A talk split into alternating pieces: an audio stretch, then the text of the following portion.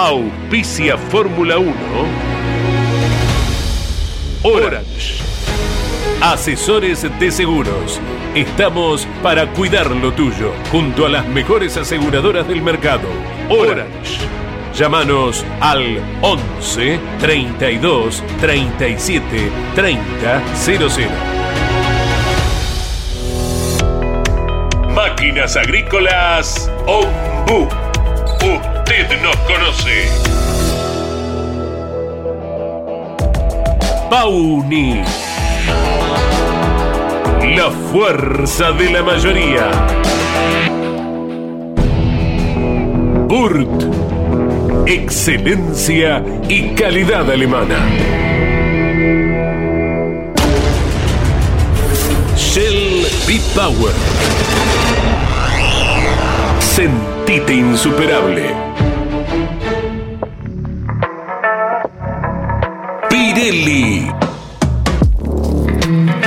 Sponsor oficial de la Fórmula 1. Banco Provincia de Buenos Aires, celebrando su bicentenario.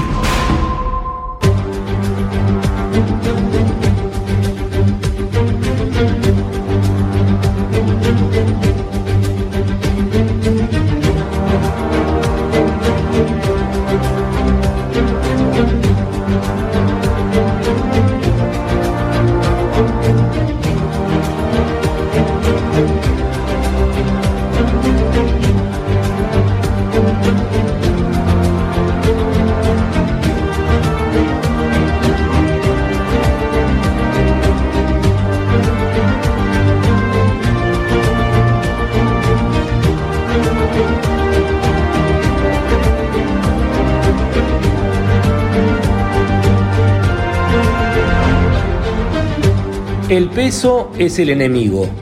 Más potencia te hace más rápido en las rectas. Menos peso te hace más rápido en todos los sitios. Colin Chapman.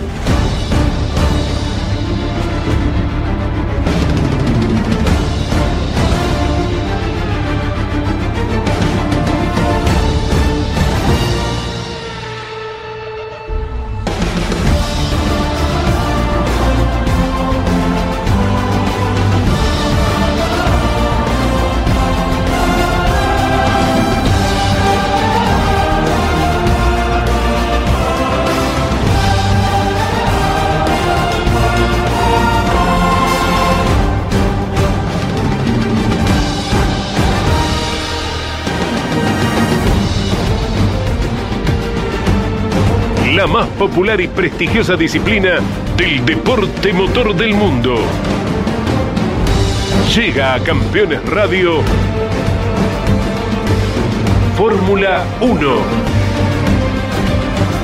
Sueños, historias, leyendas, los ídolos de ayer y hoy, con la conducción de Lon Chileñani.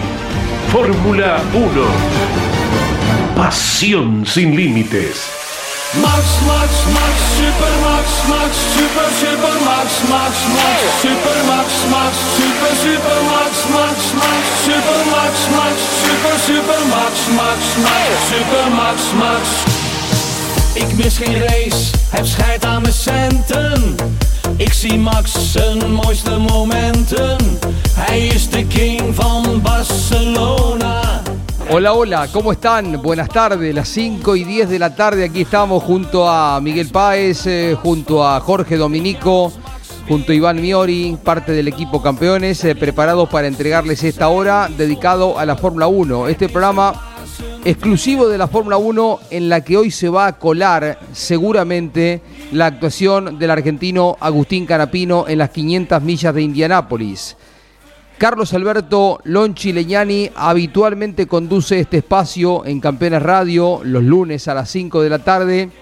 Y estamos aquí para contarles eh, lo poco que ha dejado el Gran Premio de Monte Carlo, que reconfirma este liderazgo de Max Verstappen y de la escuadra Red Bull. Pero ha habido cosas interesantes para el desglose, eh, más allá de la enorme carrera y fundamentalmente de la gran clasificación que tuviera el piloto neerlandés que parecía iba a ser batido por el extraordinario Fernando Alonso en una de esas vueltas memorables, porque suele pasar en Montecarlo que lo más sabroso, lo más saliente se da el día sábado en las pruebas de clasificación. Así fue que se lo vio brillar a un Esteban Ocon que estuvo coqueteando las primeras posiciones, ubicando al Alpine nunca tan arriba en la temporada. Lo vimos a Charles Leclerc también en un nivel que no sorprende por sus condiciones para llevar un auto rápido en las calles de su Montecarlo, la ciudad que lo vio nacer y crecer. También fue notable la clasificación de Fernando Alonso, a tal punto que parecía finalmente iban a poder batir a Red Bull en las pruebas de clasificación. El avanzar de los segundos finales y las dos décimas, los 20 centésimos que tenía a favor en esa magistral vuelta Fernando Alonso por sobre los parciales que venía sumando el campeón del mundo, hacían pensar que finalmente lo veríamos largar adelante. Y crecía la ilusión de ver una carrera distinta, con Alonso tratando de llegar a esa victoria número 33. Pero, pero, Verstappen tomó un riesgo desmedido lo vimos acomodar el auto contra el Walray, dejó la huella, dejó la marca. Eso fue determinante para ganar una clasificación por un suspiro. Las diferencias tanto con Alonso como también con Leclerc, luego penalizado, fueron mínimas. Se vio una clasificación fuera de serie, tremenda, entretenidísima y donde los pilotos ponen ese plus porque saben de la complejidad, casi imposibilidad de Montecarlo para avanzar, para superar autos. Y si no, que lo cuente Checo Pérez, de un error al que luego vamos a referir, porque quien quiere pelear un campeonato, y él mismo lo reconoce y lo dice claramente terminada la carrera y la clasificación, no puede darse el lujo de desperdiciar la clasificación y quedar condenado a un domingo pésimo, porque avanzar en Montecarlo es imposible. Volvió a ganar Verstappen, estira, amplía las diferencias en el campeonato. La Fórmula 1 en semanas vertiginosas porque ya están poniendo proa al próximo Gran Premio, que será en una de las pistas más conocidas, sino la más conocida porque en Barcelona es donde se desarrollan las pruebas de pretemporada. No hay secretos para los equipos Sí hay actualizaciones que a lo mejor generan cambios, esperemos, en una Fórmula 1 que el domingo tuvo su parte más eh, lógica, más tranquila, eh, casi inexpresiva carrera, más allá de la lluvia que en algún momento parecía podía llegar a poner un poquito de condimento. No hubo cambios adelante, ganó Verstappen, lo mejor estuvo por atrás y en un ratito les contamos la extraordinaria faena de Fernando Alonso el descomunal trabajo de Esteban Ocon, a un Mercedes que con algunas actualizaciones mostró atisbos de una recuperación que esperan confirmar el fin de semana que viene. Este es el programa de la Fórmula 1, aquí en Campeones Radio, supliendo a Lonchi Leñani. Soy Jorge Leñani, nos ponemos en marcha.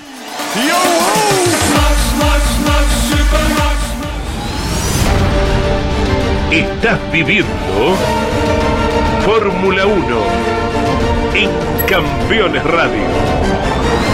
Con la conducción de Lon Chileñani. Fórmula 1. Pasión sin límites.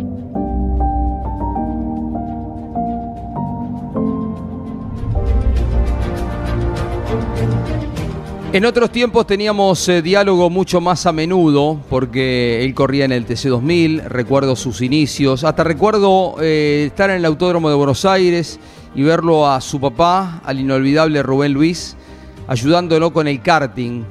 Ahora los tiempos hacen que hablemos mucho más a menudo con su hijo, con Josito, por quien tenemos, claro que sí, un especial cariño, ¿no? Eh, por la descendencia. Querido José Luis Di Palma, siempre lindo charlar un ratito contigo. ¿Cómo estás? ¿Cómo anda, Jorge? Buenas tardes a vos, a la audiencia. Y bueno, escuchándote con, con toda la razón que estás eh, eh, diciendo a los, a, los oyentes, con el tema de la Fórmula 1, con, con el pobre espectáculo que brindó, ¿no? Porque eh, yo creo que Mónaco se va a tener que replantear mucho, eh, la Fórmula 1 también, porque cada vez hacen autos más grandes y la pista no da para más. Nos da, eh, eh, recordemos que son autos que frenan mucho, necesitan la mitad de, del, del espacio del, de la longitud de frenado eh, en, en, cada frenada que de lo que eran hace 40 años atrás. Y aceleran, no te digo el doble, pero casi, ¿no? Con los controles de tracción, la goma y la potencia que se tiene ahora, eh, los autos realmente eh, no, no, no, no da para correr en, en este tipo de escenarios por más glamour y, todo lo que se quiera armar alrededor de Monte Carlo, ya hay que hacer creo que un, un replanteo muy, muy grande. Sí, claro que sí. La, la carrera eh, fue monótona, aburrida, no hay ninguna posibilidad. Eh, tiene que ver con todo esto, ¿no? Los autos son mucho más grandes, José Luis, eh, que en otros tiempos. Eh, hasta se lo vio a, Chico Pérez, que tiene claramente un auto muy superior a muchos pilotos de los que no pudo desembarazarse. En ningún momento tuvo chance de superación, más allá del cambio de neumático, que te ofrece una chance si el equipo es veloz ahí, ¿no? Sí, sí, totalmente. Uno está medio de, moda en este último tiempo hacer las comparaciones de la medida de los autos. Cuando uno mira los autos, eh, lo, que han crecido en los últimos 6, 7 años, especialmente en cuanto al ala delantera, el ala delantera no se salva nunca. Eh, está eh, Es la parte más ancha del auto y está expuesta en un punto que el piloto ni siquiera la puede ver. Eh, no ve la rueda, imagínate que, que no ve el, el, ala delantera, imposible. Entonces, eh, ya arrancando de ahí estamos jodidos.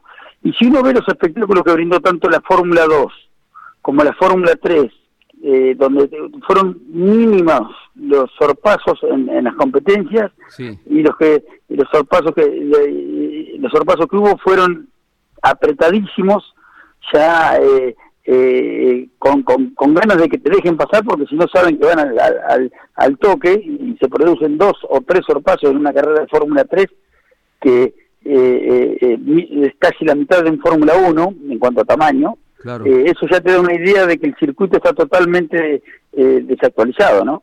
Sí, tal cual. Ahora, eh, dicho esto, suscribo 100%. La clasificación fue una maravilla, José Luis. Tremendo. Lo de Alonso, sí, sí, fue, lo fue, de Ocon. Fue, sí, sí, sí, sí, sí. sí. Eh, es lo que tiene que empareja, empareja eh, más todo y, y al que le sale, porque a Checo a Checo más allá de que no le salió, yo tengo alguna duda de que cuando uno ve la toma de Checo, si después la, la, la mirás, vos mirás la rueda trasera izquierda sí. y da la sensación de como que tiene una comba eh, en vez de negativa, positiva en el momento de estar en la curva, más allá de que esté muy apoyado sobre esa rueda, lo cual me, me hace dudar de que no haya tenido algún pequeño problema Ajá. y que con el golpe no se haya podido descubrir después o ver claramente qué fue lo que pasó. Mirá. Pero me deja alguna duda lo lo de Checo con respecto a la rueda trasera izquierda, cuando uno ve la toma, de, eh, la cámara desde atrás, la goma como que viene un poquitito, eh, no en el lugar que debería, me parece. Mira, eh, qué error el de Checo, ¿no? A esta altura de, de, las circunstancias. A principio de año aspiraba y tuvo un par de, de carreras eh, muy buenas, pero eh, no hay no hay tiene chance alguna con, con Verstappen. No, no, no, digamos, eh, si no hubiera pasado esto y hubiesen hecho el 1-2, tampoco creo que las tiene, ¿no? Hay que ser claros, sí, sí. Eh, eh, más allá de que le, del favoritismo que tenga el equipo por eh, Max, se lo gana. Eh, la, la, está condicionado por, por, por un rendimiento superior en, en todos los aspectos de, de Verstappen.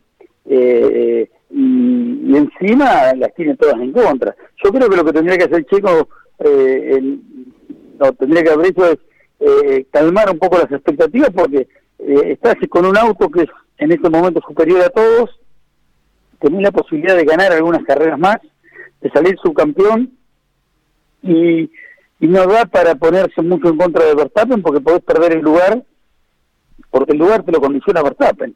Eh, finalmente el que elige el, el, segundo piloto es Verstappen, y acá el Checo lo que tiene que tratar de hacer este año, el que viene, y si puede, un año más. Entonces, eh, eh, disfrutar de lo que tiene. Exactamente, está claro de que no podrá, en condiciones normales se podrá ver un fin de semana de 6, 7, no más que eso, ¿no? Eh, la, capacidad, el talento eh, extraordinario de, Verstappen hacen que hoy sea eh, imposible de destronarlo, ¿no? José, venía para acá después de grabar Mesa de Campeones y pensaba, voy a charlarlo con José Luis porque me interesa escucharte Qué, actualidad le da Alonso, ¿no? Qué, bárbaro, porque eh, los pilotos sobresalen cuando eh, elevan la vara, cuando ponen a un auto en una situación donde no estaría sin él. Y es el caso concreto de Aston Martin, ¿no? Eh, ¿Quién hubiera pensado? Porque cuando pasaron las primeras dos carreras dijimos, bueno, a lo mejor es simplemente el arranque, pero hay que sostener este rendimiento y el fin de semana se vio lo mejor, ¿no? Muy cerca de quedar con la pole, el segundo puesto, por delante de la Ferrari, por delante de los Mercedes. Lo de Alonso es eh, extraordinario a esta altura de su campaña. Sí, sí, sí, totalmente. Si uno compara rendimientos de un cuadro precampeón del mundo como lo fue, como lo de Sebastián Vettel, que tiene unos años menos todavía, que cuatro o cinco años menos que Alonso, o tres, cuatro, eh, eh, y lo compara con respecto a Stroll, donde se iban una carrera uno, una carrera otro en clasificación, eh, eh, compartían ese privilegio dentro del equipo de ser el mejor en, tanto en clasificación como en carrera, y uno ve eh, la, abrumadora diferencia que, hace Alonso, ahí te das cuenta del, del, rendimiento que está teniendo Fernando, ¿no? casi casi le estropea la carrera del equipo por, un, error terrible que tuvieron al, volverle a colocar gomas de piso seco encima de las duras, gomas duras de piso seco cuando ya se había alargado, eh, la pista estaba más de tres cuartos de pista mojada. Eh, la verdad que casi casi estuvo a punto de perder el, el, segundo puesto, pero por suerte lo pudo lo pudo mantener con, con el talento y la tranquilidad que tiene arriba de un auto. Qué bárbaro, ¿no? Porque Fíjate que uno mira la posición en el campeonato y están los dos eh, Red Bull, uno y dos, lejos, ¿no? A 40 puntos, casi 39 Verstappen de Pérez. Las dos Mercedes tercer y cuarto, Hamilton 69 puntos, 50 Russell, casi 19 puntos de diferencia. Apenas 6 entre las dos Ferraris que están sexto y séptimo, Sainz 48, 42. Y lo que señalabas, esta diferencia que se ve cada vez que salen a pista, entre los dos autos de Aston Martin, Alonso tiene 93 puntos y está tercero en el campeonato. Impensado esto. Contra los apenas 27 de Stroll. Es como que lo triplica en puntos. Eh, y el año pasado, yo entiendo que con Vettel a Lance Stroll le dieron un eh, curso acelerado de, todo tipo, ¿no? De aprendizaje, de, conocimientos, de técnica. Pero esto es eh, superador, ¿no? Tenerlo Alonso al lado eh, le servirá como mucha información al piloto canadiense, pero a su vez lo pone en una posición muy endeble por la diferencia de rendimiento que terminan y de puntuación que terminan teniendo los dos autos. Sí, totalmente. Además, vimos la actuación de Stroll ayer, que se pega en una curva y se pega en la siguiente, más allá de que tuviese parte del spoiler abajo, pero que él, se, venía dando cuenta porque no tenía dirección prácticamente, y, fue lo, lo, lo, clavó contra el otro Guarray, eh, lo pone, eh, además de, en evidencia, lo pone bajo una presión que, que no está buena, ¿no? Porque tiene la presión de ser el hijo del dueño del equipo, que, de que bajo ninguna circunstancia va a perder su posición dentro del equipo. Pero eh, en estos casos eh, es terrible lo que debe estar pasando porque eh, no, no, no, no le llega ninguna carrera ni cerca. Claro. Yendo a Ferrari, José Luis, estamos con José Luis Di Palma aquí en el programa de la Fórmula 1 en Campeones Radio. Eh, pierde tres valiosísimas posiciones en cualquier eh, grilla, pero más, muchísimo más aún en Monte Carlo. Una cosa era largar tercero, otra cosa largar en la sexta posición, producto de una sanción que es lógica por cómo lo bloquea Lando Norris en el momento de la clasificación pero es un error que Ferrari no, no puede tener ¿no? a esta altura de las circunstancias, recurrentes errores que le significan largar tres lugares más atrás al, al local, ¿no? a quien hacía las veces de local.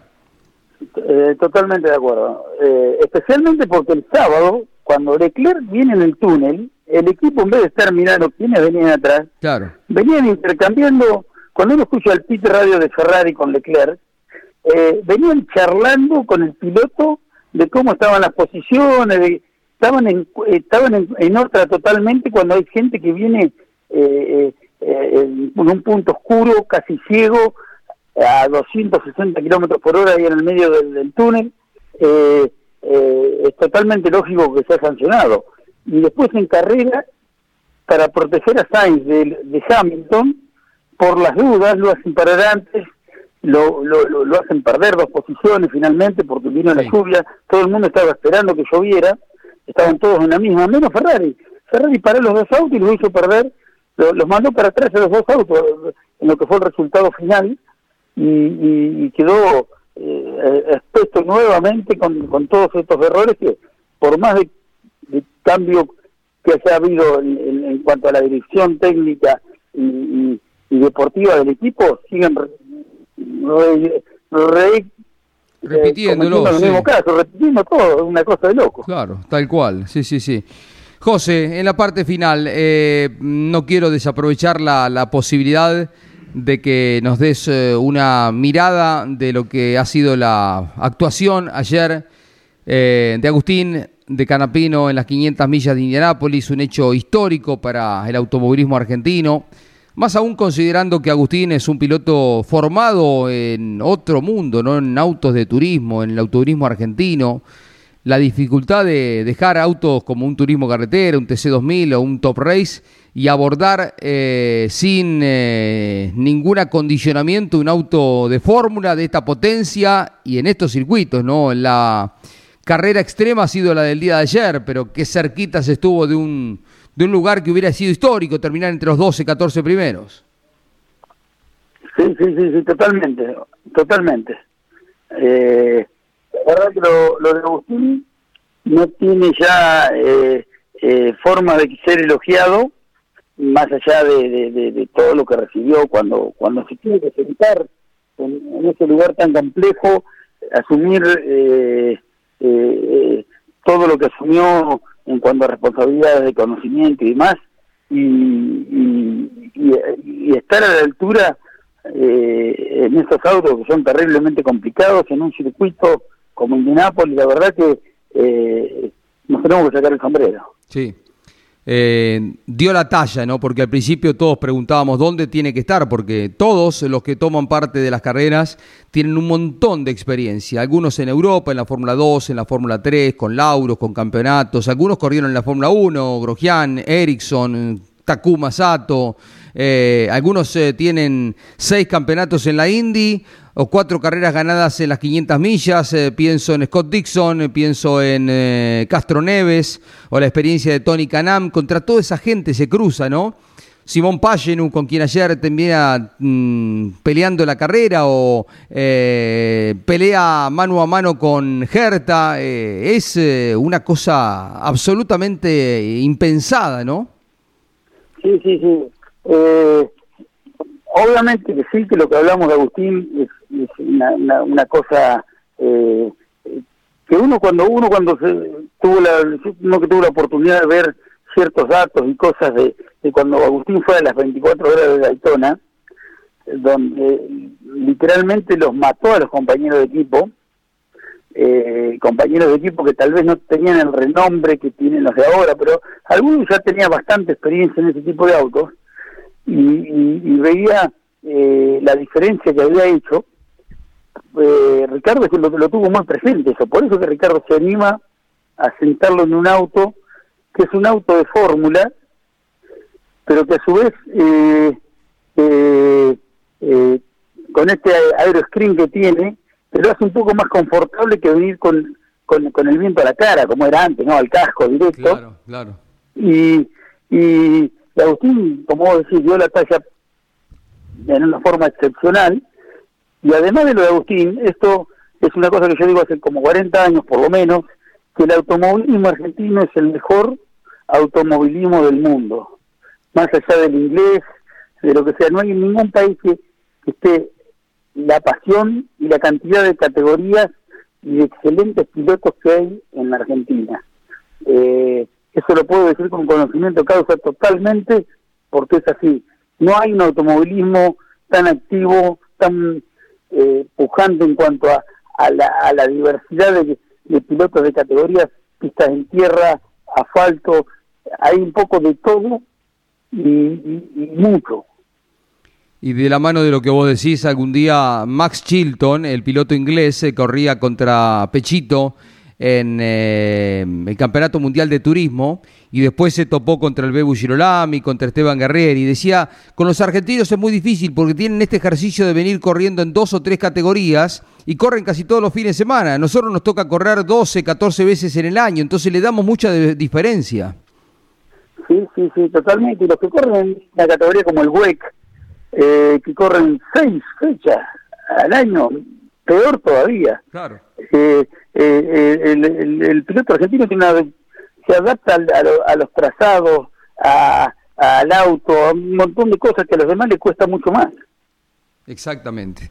José, siempre es lindo charlar un rato contigo. Te mando un abrazo, espero cruzarte en algún autódromo para eh, vernos y hablar un ratito de automovilismo. Dale, como dale Jorge, hacemos. te mando un abrazo hermano y nos vemos.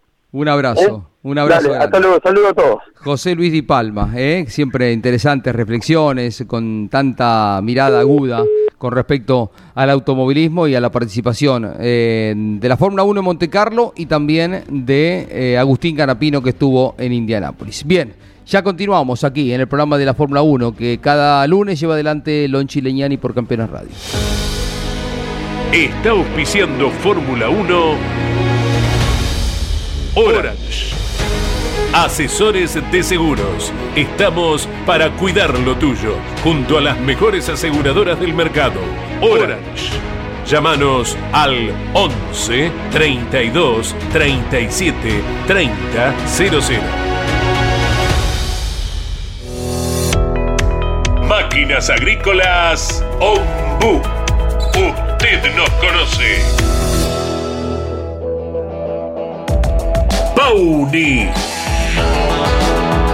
La fuerza de la mayoría. Burt. Excelencia y calidad alemana. Shell B-Power. Sentite insuperable. Pirelli. Sponsor oficial de la Fórmula 1. Banco Provincia de Buenos Aires, celebrando su bicentenario.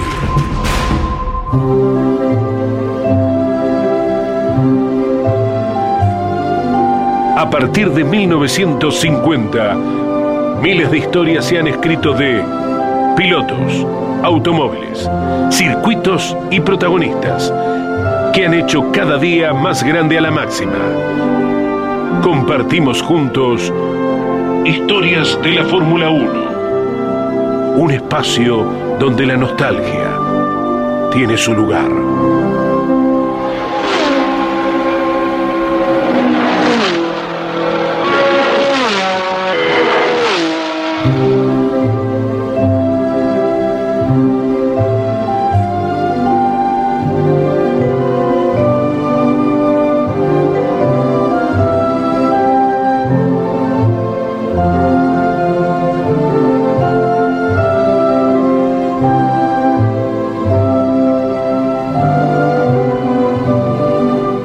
Vamos al 12 de junio del año 2005. Hace casi 18 años se corría el Gran Premio de Canadá, octava fecha de las 17 previstas para esa temporada. Se llegaba al mitad del campeonato y se corrían 70 vueltas para totalizar 305 kilómetros al circuito Gilles Villeneuve de 4.361 metros. Fernando Alonso era el líder holgado del campeonato, sumaba 59 puntos, seguido por Jarno Trulli y Kimi Raikkonen, que estaban ubicados a 32 puntos, es decir, más de tres carreras de diferencia. En aquellos tiempos se entregaban 10 puntos al ganador de una competencia. Cuarto era Nick Heidfeld, el alemán, a 34 puntos. Fernando Alonso había ganado cuatro de las siete carreras que se habían corrido hasta allí, había sido segundo en una, tercero en la otra y cuarto como su peor carrera, es decir, había sumado siempre dentro de los cuatro primeros. Kimi Raikkonen con el McLaren Mercedes había ganado dos carreras y la apertura del torneo había sido para Giancarlo Fisichella, el italiano con el otro Renault. En clasificación, el inglés Jameson Button lograba la pole, la última para el equipo Bar Honda. Eh, el promedio era de 209 kilómetros por hora. Quedaba segundo Michael Schumacher con la Ferrari a 26 centésimos. Tercero Fernando Alonso a 34. Y Rubens Barrichello, el compañero de equipo de Schumacher, el brasilero, eh, había tenido un accidente y largaba desde la última posición. Giancarlo Fisichella toma la punta de la carrera desde el cuarto lugar. Luego fue el líder Fernando Alonso eh, y en ese momento hacían el 1-2 los dos pilotos Renault. Parecía dominio absoluto una vez más para los pilotos del equipo francés. tercero quedaba Jameson Button, quien había hecho la pole justamente de la competencia.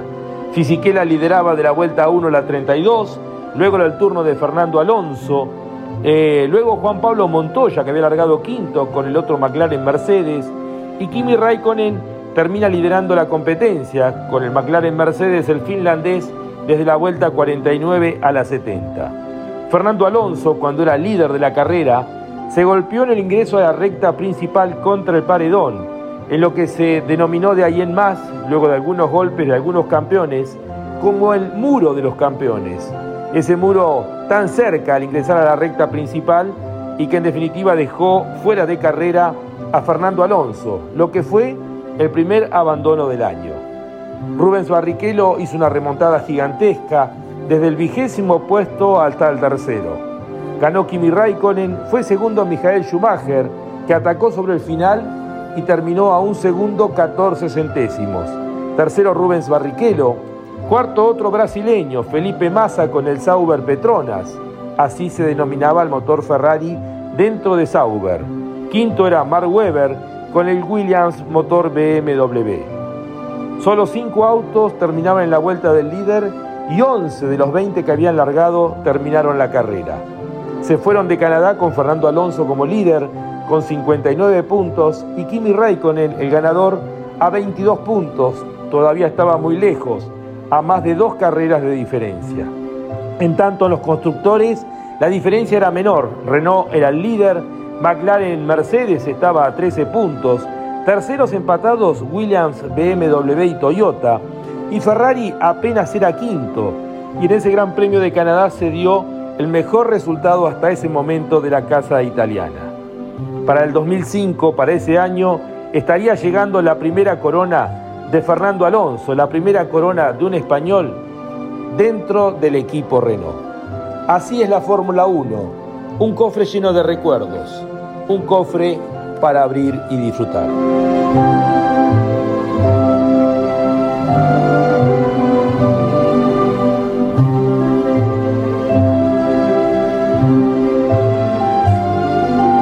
Así pasó. Historias de la Fórmula 1. Un espacio donde la nostalgia tiene su lugar.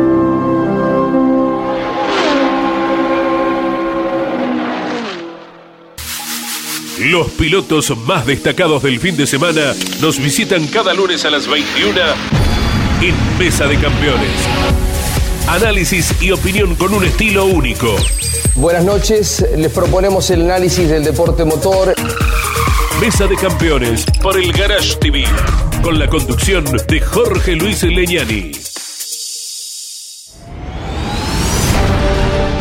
Estás viviendo Fórmula 1 en Campeones Radio, con la conducción de Lonchi Leñani. Fórmula 1 sin límites.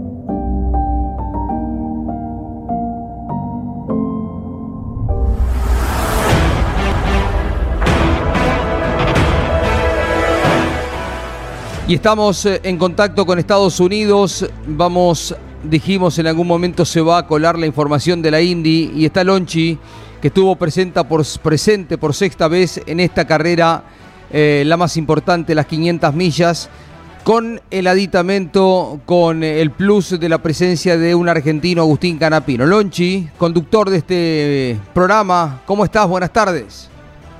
Hola, Jorge Luis, un beso grande aquí en una tarde maravillosa. Por suerte que no se corrió hoy Indianápolis porque hicieron más de 30 grados de temperatura y siempre pienso en Agustín, en esta recuperación que va haciendo y por suerte en esta evolución física, pero uno no deja de pensar, bueno, por suerte para Agustín que no hizo el calor eh, en el día de ayer que hizo hoy. Bueno, ha sido una carrera maravillosa, eh, fiel a lo que es la historia de Indianápolis, esta carrera con 107 años de historia.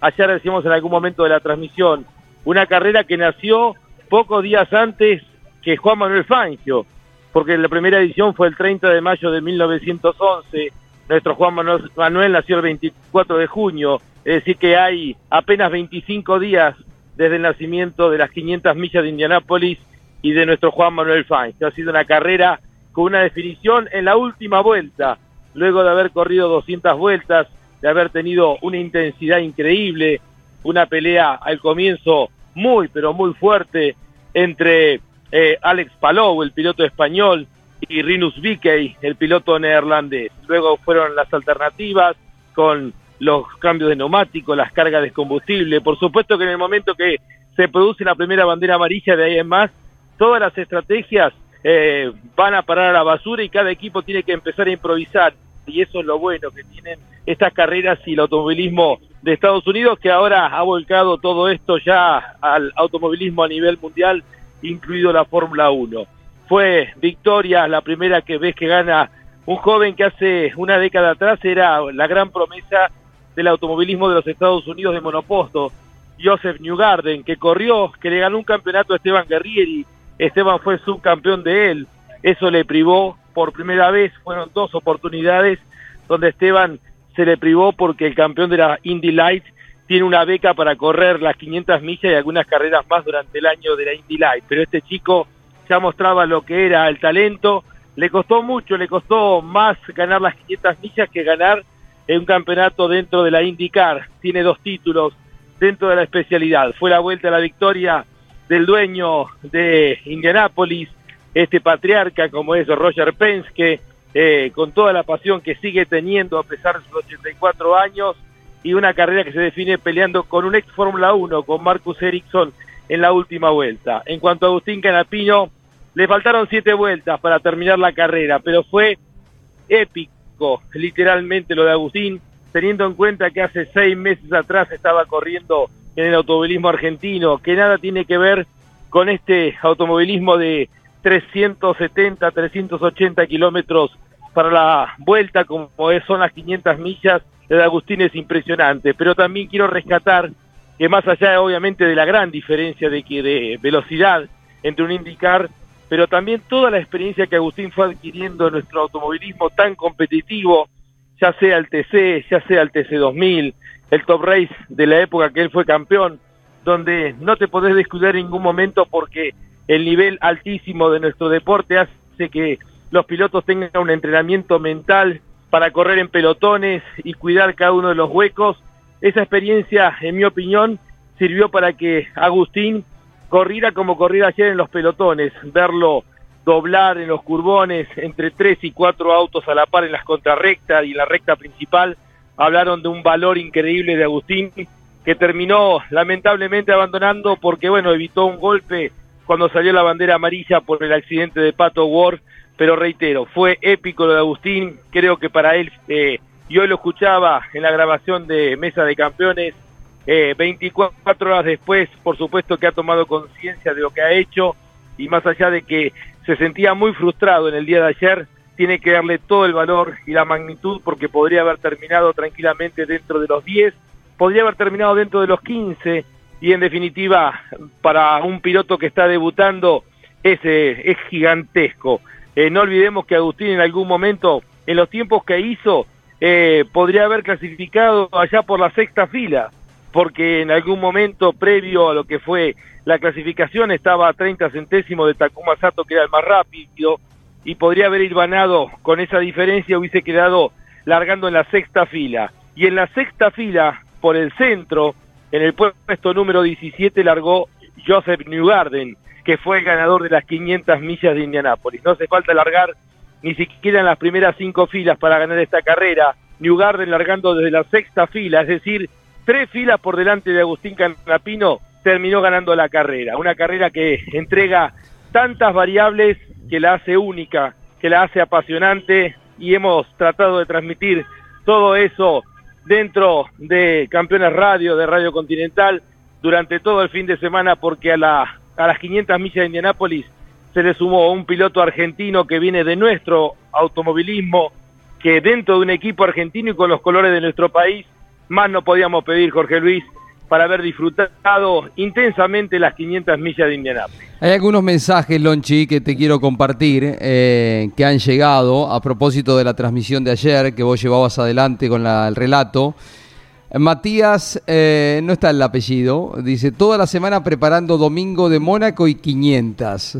A las 10 a.m. mi mujer me dice, a las 2 presentación de gimnasia de Ilia, es la hija. mi hija de 6 años, dice.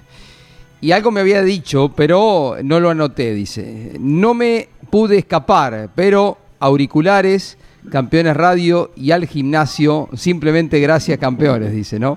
Otro mensaje, ¿eh? el amigo Claudio Zapague, dice, no es porque sea mi amigo, pero Lonchi es un lujo de periodista, periodismo argentino formado, coherente, organizado, preparado y claro para expresar lo bueno y lo malo del automovilismo argentino e internacional. Algún otro más y completo. Muy buen trabajo y mejor transmisión. El trabajo de Canapino Super. El final triste, pero todo lo bueno realizado. Por eso no empaña todo lo hecho. Saludos desde Mar Toto y abrazo, gran equipo campeones, dice. Y otro Sergio Gen, eh, como siempre con la app para los que vivimos en el exterior, genial, lee uno más. Eh, Pastillero eh, dice, gracias familia Leñani, campeones todos los fines de semana, son increíbles el equipo desde la técnica hasta los muchachos en boxes. Esperemos coronar hoy con un triunfo, un fin de semana especial, Jorge. Dice, bueno, eh, Pablo Polia dice, lo vi por tele y tenía campeones de fondo por radio, un verdadero lujo. Grande Lonchi, Darío Visconti, felicitaciones campeones. Bueno, algunos de los mensajes ¿no? de lo que se vivió ayer con la transmisión de, Agustín Canapino. Em, como decía el eh, reconocido colega Alejandro Apo, todo lo que pudo haber sido y no fue no existe. Y nos quedamos con eso, ¿no? Hasta dónde pudo haber llegado, porque con la agresividad con la que sale Agustín a correr la parte final, con neumáticos nuevos, y acá en una posición 9, un 10, una locura, ¿no? Una locura. 12, 13, 14 hubiera sido sensacional igual, ¿no? Qué pena. Quedaban 7 vueltas y media y tardaban 40 y pico de segundos. Se ha llevado a tiempo 5 minutos de carrera. Hubo dos interrupciones que parecieran que fueron más, pero eran 5 minutos de carrera lo que faltaba. Sí, José Luis, también el agradecimiento por el mensaje que subiste en las redes sociales me hiciste puchería, hermano. Gracias de corazón. ¿eh? Y bueno, ahora volviendo al tema del trabajo, eh, en algún momento Agustín estuvo a 7 segundos de la punta en ese trencito informal.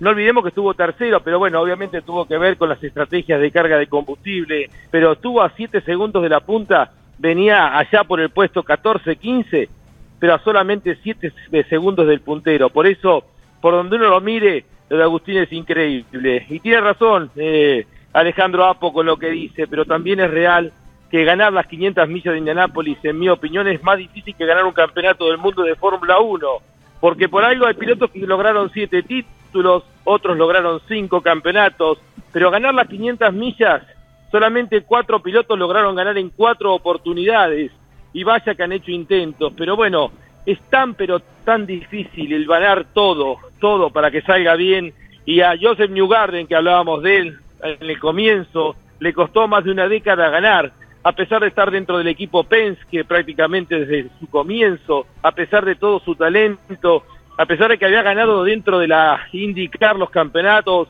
y había ganado un montón de carreras, pero se le negaba ganar las 500 millas de Indianápolis. Por eso eh, a Agustín le faltaron siete vueltas, pero es su primer año, seguramente con lo inteligente que es con su capacidad, eh, va a sacar un montón de conclusiones lo decíamos también hoy, el Agustín Canapino que encontramos tres meses y medio, no, dos meses y medio después, nada tiene que ver con el Agustín Canapino de aquella primera carrera en San Petersburgo. Su crecimiento es gigantesco, estoy convencido que tiene un futuro inmenso. No sé, no sé si dentro, no sé si dentro del equipo de Ricardo Junco, fíjate vos, Jorge.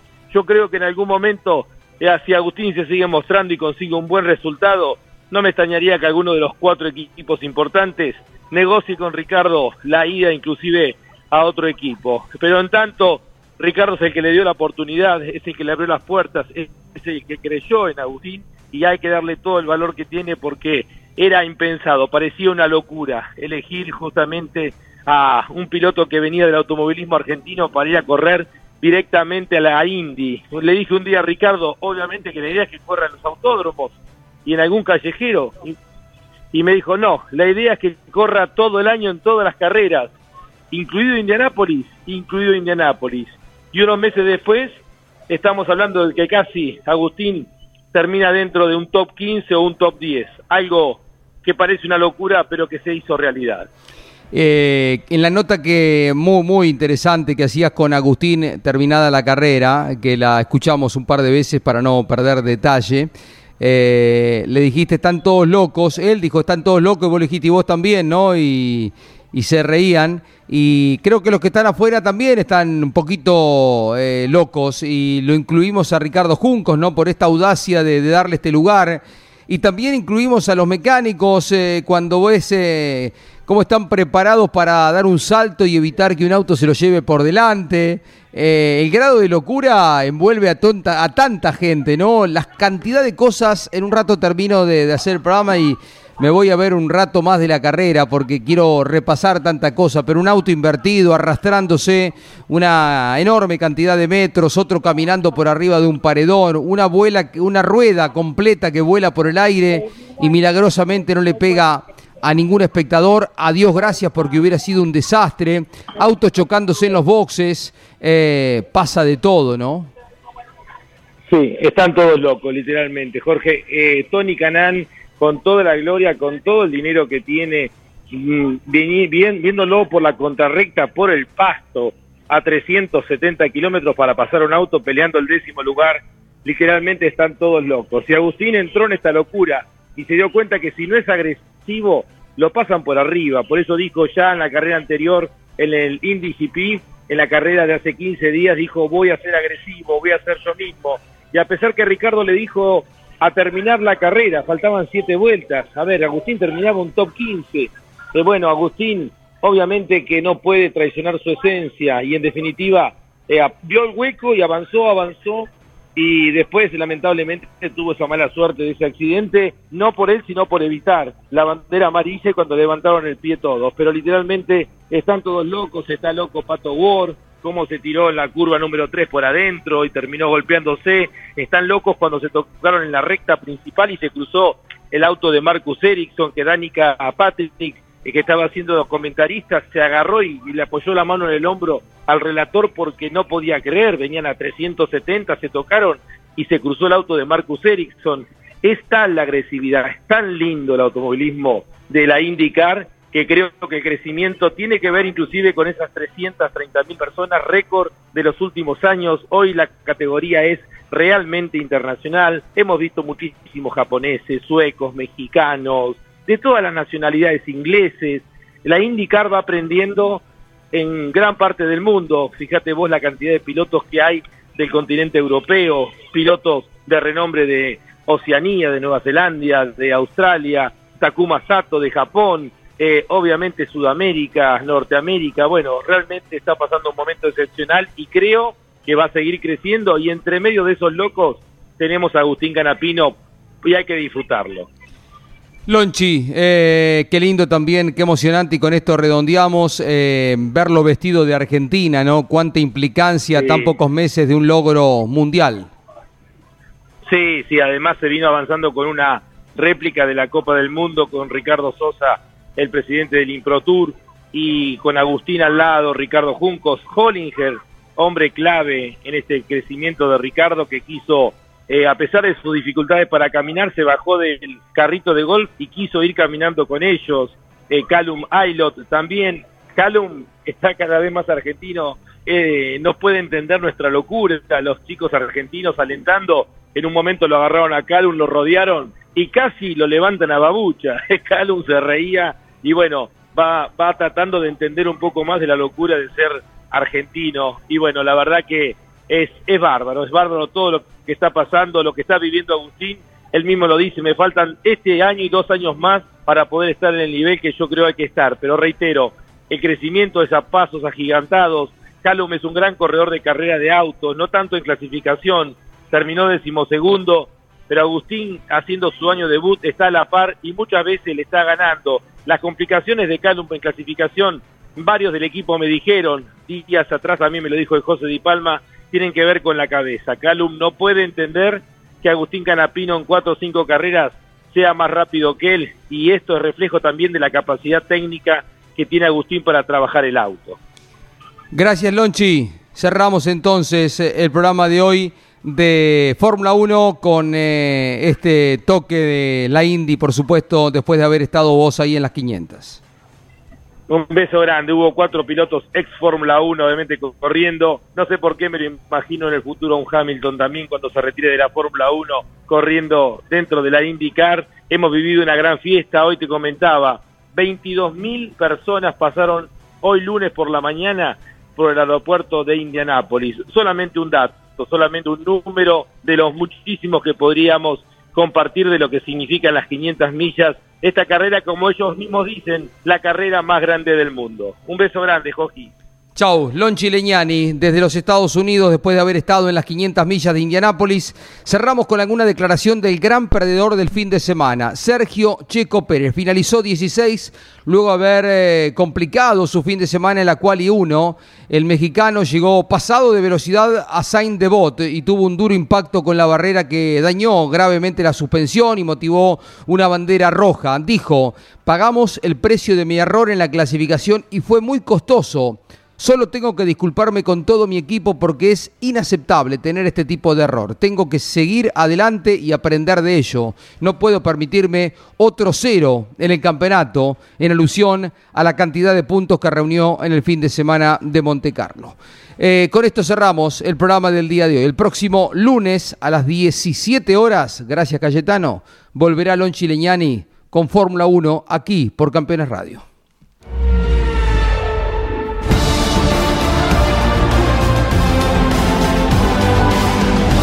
Esto fue Fórmula 1.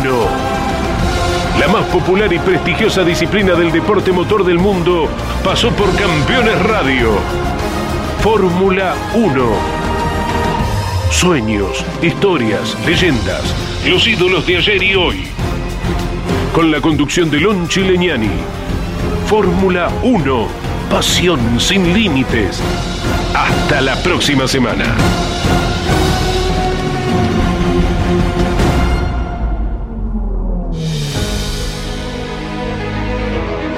Auspicio Fórmula 1 Orange. Asesores de seguros. Estamos para cuidar lo tuyo, junto a las mejores aseguradoras del mercado. Orange. Llámanos al 11 32 37 30 00.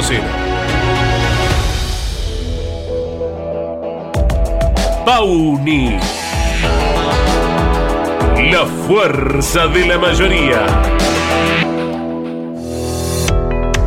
Máquinas agrícolas Ombu. Usted nos conoce. Burt. Excelencia y calidad alemana. Shell B-Power. Sentite insuperable.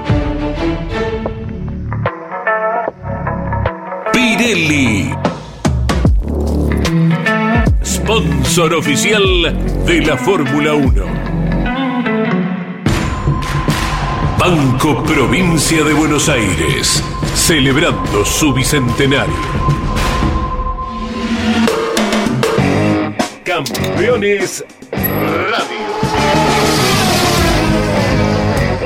Una radio 100% automovilismo.